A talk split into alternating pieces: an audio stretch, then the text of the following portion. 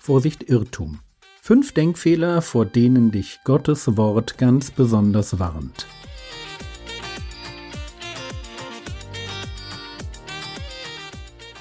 Theologie, die dich im Glauben wachsen lässt, nachfolge praktisch dein geistlicher Impuls für den Tag. Mein Name ist Jürgen Fischer und heute dreht sich alles um schlechten Umgang. Ich bin ein Fan von Weisheit. Warum? Weil der Weise nicht jeden Fehler selber machen muss. Er lernt aus den Fehlern und Ratschlägen anderer. Gestern ging es um die Impulse, denen wir folgen und wie das Prinzip von Saat und Ernte unser ganzes Leben inklusive der Ewigkeit prägt. Heute schauen wir uns den Einfluss anderer Menschen auf unser Leben an. Der Bibeltext dazu befindet sich in 1. Korinther 15, Vers 33. 1. Korinther 15, 33 Irrt euch nicht, schlechter Umgang verdirbt gute Sitten. Das ist zuerst einmal ein Sprichwort. Und zwar eines, das sich von einem Vers des athenischen Komödiendichters Menander ableitet. Die Menschen, mit denen ich mich abgebe, die werden mich prägen. Irrt euch nicht, das steht da, weil ich mich irren kann. Worin besteht der Irrtum? Ich könnte denken, dass ich so willensstark und selbstständig bin, dass mich niemand beeinflussen kann. Frage, wo könnte so ein Gedanke herkommen? Wahrscheinlich direkt aus der Bibel. Als Jünger Jesu schaue ich mir Jesus an und merke, dass er mit vielen komischen Typen Zeit verbracht hat. Jesu Feinde bezeichnen ihn nicht zu Unrecht als einen Freund der Zöllner und Sünder. Jesus hatte, soweit wir das sehen, keine Berührungsängste. Er lässt sich genauso von Simon, dem lieblosen Pharisäer, zum Essen einladen, wie von Zachäus, dem korrupten Oberzöllner. Jesus hatte keine Berührungsängste.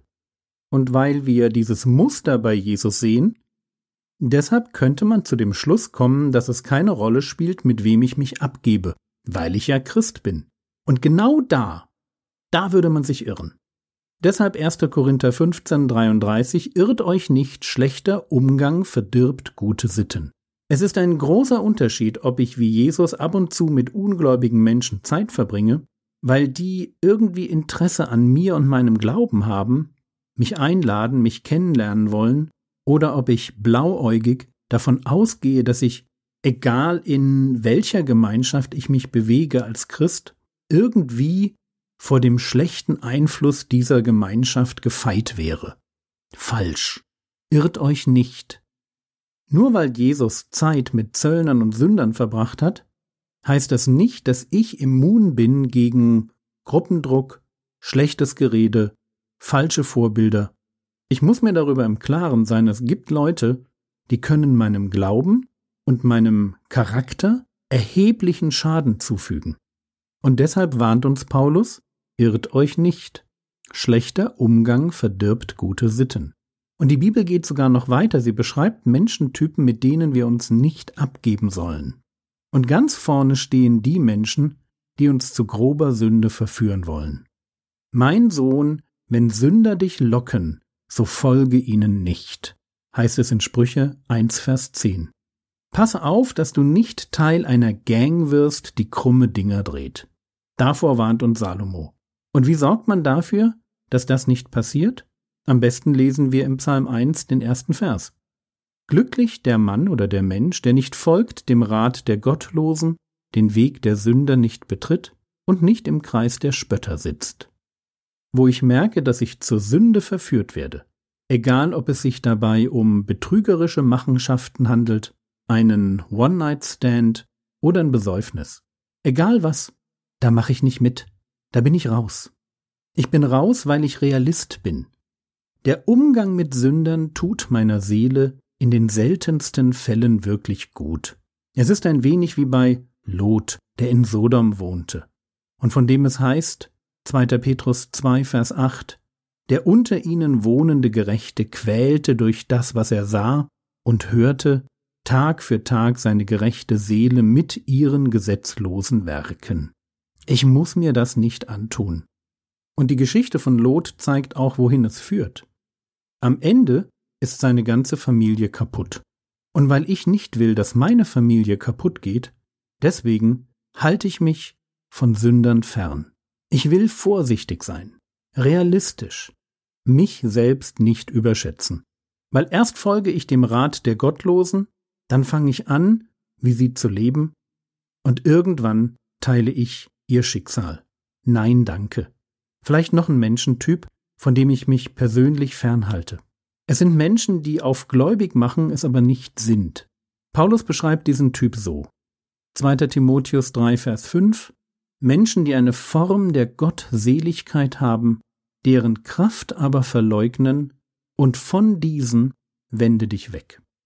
Also Menschen, die eine Form von Gottseligkeit, von Gottesbeziehung haben, irgendwie religiös sind, aber wenn es darum geht, mehr als religiös zu sein, wenn es darum geht, dass in der Beziehung zu Gott Kraft steckt, also wenn es um Themen geht wie Heilung, Heiligung, stellvertretendes Opfer Jesu am Kreuz zur Vergebung meiner Sünden, Themen wie Wunder, Prophetien, Auferstehung, dann werden diese Menschen ganz komisch. Es sind Wölfe in Schafspelzen. Menschen, die nur so tun, als hätten sie eine Beziehung zu Gott, in Wirklichkeit aber greifen sie mit ihren Lehren die Fundamente des christlichen Glaubens an. Und sie sind gefährlich, weil sie die Herzen von Gläubigen verführen, weil sie Glauben zerstören können, weil sie ein falsches Evangelium predigen, das niemanden rettet, und weil sie selbst durch ihr Vorbild, ihre Predigten und ihre Ratschläge gerade Jungbekehrte und unbefestigte Christen dazu einladen, die Sünden zu tun, in denen sie selbst gefangen sind. Nochmal 2. Timotheus 3, die eine Form der Gottseligkeit haben, deren Kraft aber verleugnen. Und von diesen wende dich weg. Wende dich weg. Mein Rat, sei ein bisschen kritischer, wen du dir auf YouTube anhörst. Schlechter Umgang verdirbt gute Sitten. Und der falsche Input kann deinen Glauben zerstören. Oder wie Jesus es sagen würde, Matthäus 7, Vers 15.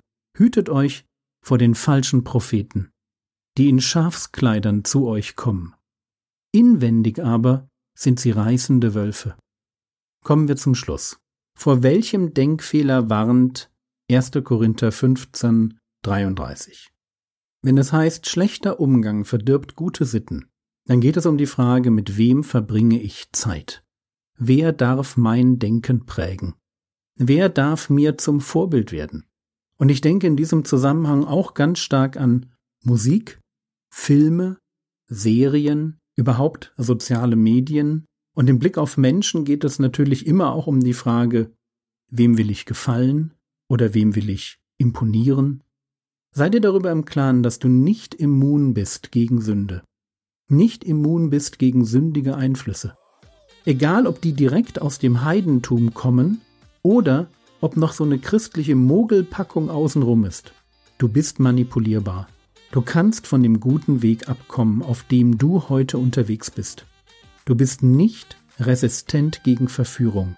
Und deshalb der Tipp aus 1. Korinther Kapitel 15, Vers 33. Irre dich nicht.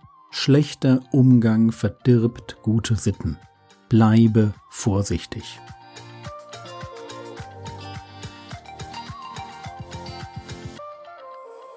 Was könntest du jetzt tun?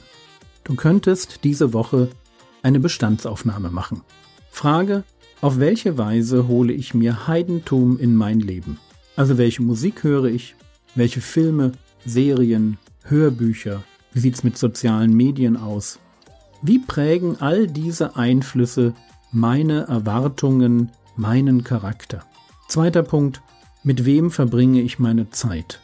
Tut mir diese Gemeinschaft wirklich gut? Wer prägt da eigentlich wen?